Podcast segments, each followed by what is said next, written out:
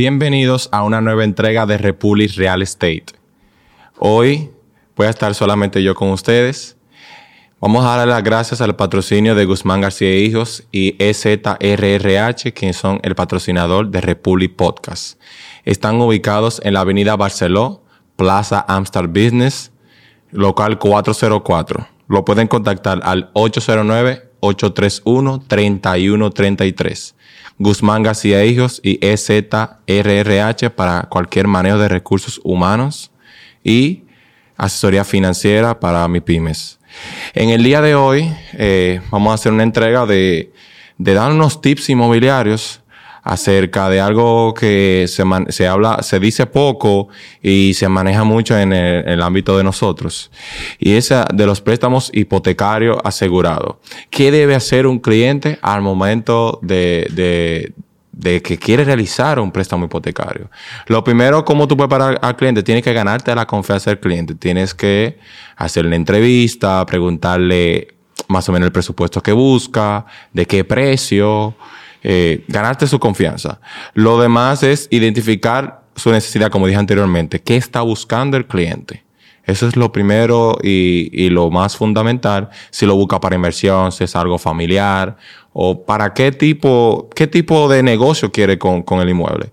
Eh, sea una guía para tu cliente, o sea, dile más o menos los precios, cómo se manejan en las zonas o qué están buscando. Eh, que si es lo que están buscando en esa zona, el presupuesto eh, de que él tiene es menor o, está bien. Y debe tener un oficial de cuentas en el cual se pueda acercar para hacerse su precalificación. Ya al momento cuando el cliente se le hace esa fase, entramos a una parte, eh, la segunda fase, que es evalúa su salud financiera. En esta parte tenemos que ver los, los ingresos del cliente, los gastos fijos que tienen, los gastos variables y los registros de gastos. Y ahí entra la parte de lo que le llaman eh, normalmente la capacidad de pago, que es ver los gastos fijos, deudas vigentes en cuotas, nuevas cuotas, ingresos, para uno ver eh, si eh, la persona está apta para un préstamo. Por lo general, los préstamos hipotecarios eh, no pueden exceder la persona de un 30 a un 35% de sus ingresos.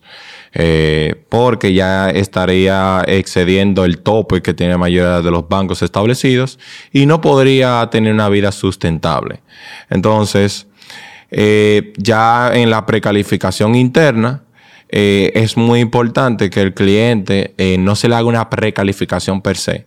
Es decir, la persona puede sugerir de que se le haga eh, una precalificación, pero sin verificar el buró, sino que la persona eh, verifica los ingresos, los gastos y todas las partes anteriores que había dicho, y ellos pueden verificar, eh, pero sin consultar el buró de crédito, porque cada vez que, que el buró de crédito se ingresa, te genera, te resta puntos resta puntajes. Muy pocas personas, por lo regular, eh, comentan ese tipo de cosas, pero se les resta puntos por, el, por entrar cada vez al score cada vez que tú entras.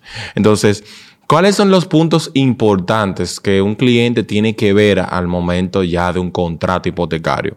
Tiene que ver varias cosas. Primero, tasa de interés. ¿Cuál es la tasa de interés que, que maneja el cliente? Bien.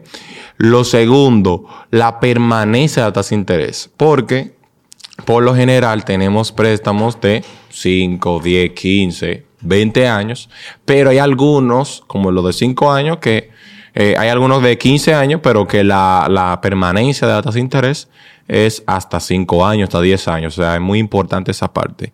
Eh, muy importante también la flexibilidad si decides extender o reducir el plazo del préstamo.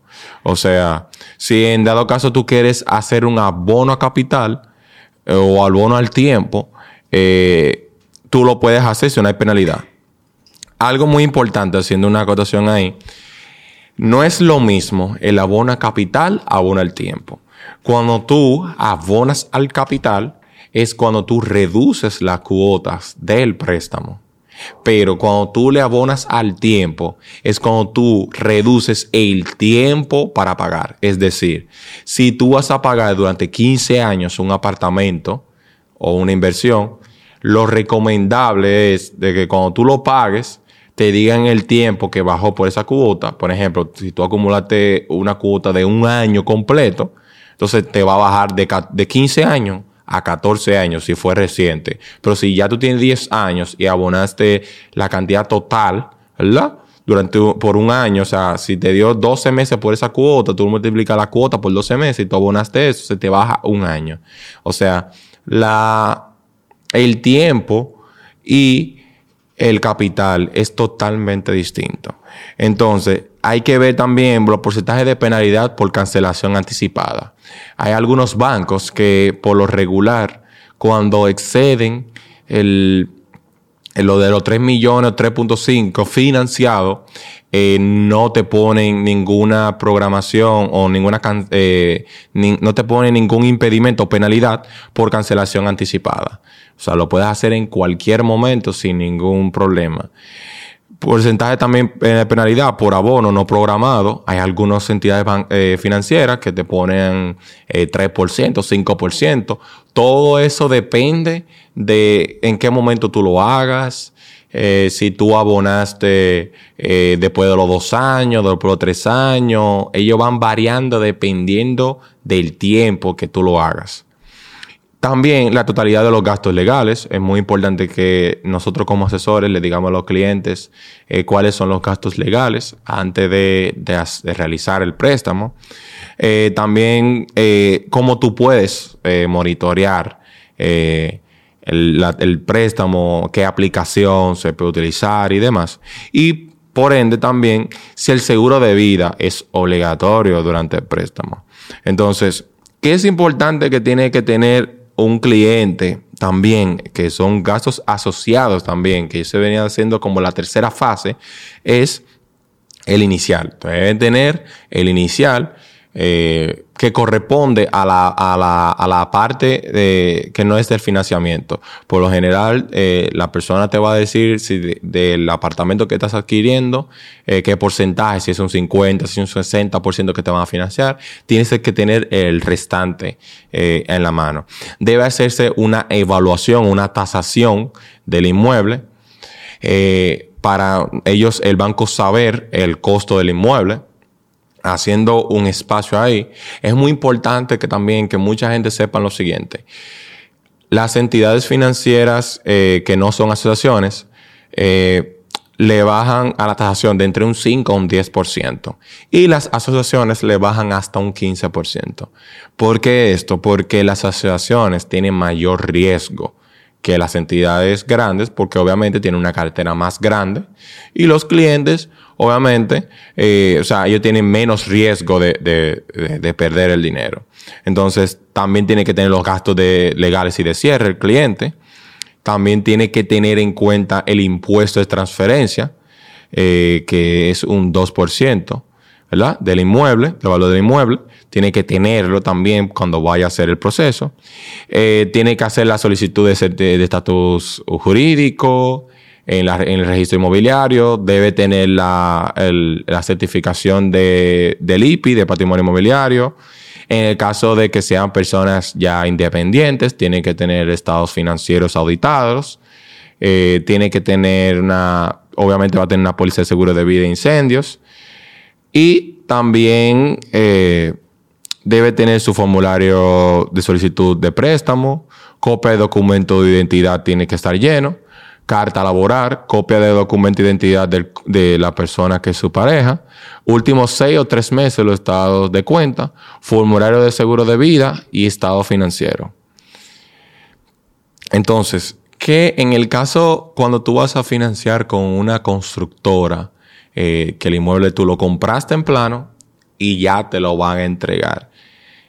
Ellos deberían de proporcionarte la siguiente documentación, que es certificación de RNC, registro mercantil vigente, copia de la cédula de la persona autorizada y acta de asamblea que autoriza la venta del inmueble. Todo esto debe estar en, original, obviamente, eh, firmado, sellado por la constructora y se debe remitir al banco. Por lo general, el proceso, cuando ya tiene toda la documentación realizada, se puede tardar algunos, eh, una semana, una semana y media, para poder eh, cerrar lo que es esa parte en, que él va, eh, después que se realiza toda la documentación que se lleva a la persona oficial de cuentas, entonces se lleva a análisis de crédito, eso dura alguna, una semana, una semana y media como mucho, ya se tienen los contratos, se firma, entonces luego se pagan los gastos legales, los impuestos de transferencia, y eso se lleva a DGI primero y luego a registro inmobiliario, que por lo general eh, el título sale en, un, en 30 días laborables. Puede ser más, puede, puede ser menos, pero el tope máximo es 30 días laborables. Eh, básicamente esos son los pasos para obtener un, préstamo hipotecario eh, efectivo. También se puede aplicar para personas que vayan a adquirir los procesos o apartamentos en plano. La única diferencia es que no lo va a cobrar, no va a ser el préstamo de inmediato, pero más o menos tú puedes saber historial crediticio. En el dado caso de que haya algo que, de que hay algo de que tiene que mejorar, se puede mejorar eh, del cliente. Pero básicamente es el, ABCD de que poca gente tratan de cómo hacer un préstamo asegurado o un préstamo hipotecario desde principio a fin con un cliente que quiere adquirir un apartamento terminado. Entonces, esto es Republic Podcast. Gracias por su sintonía.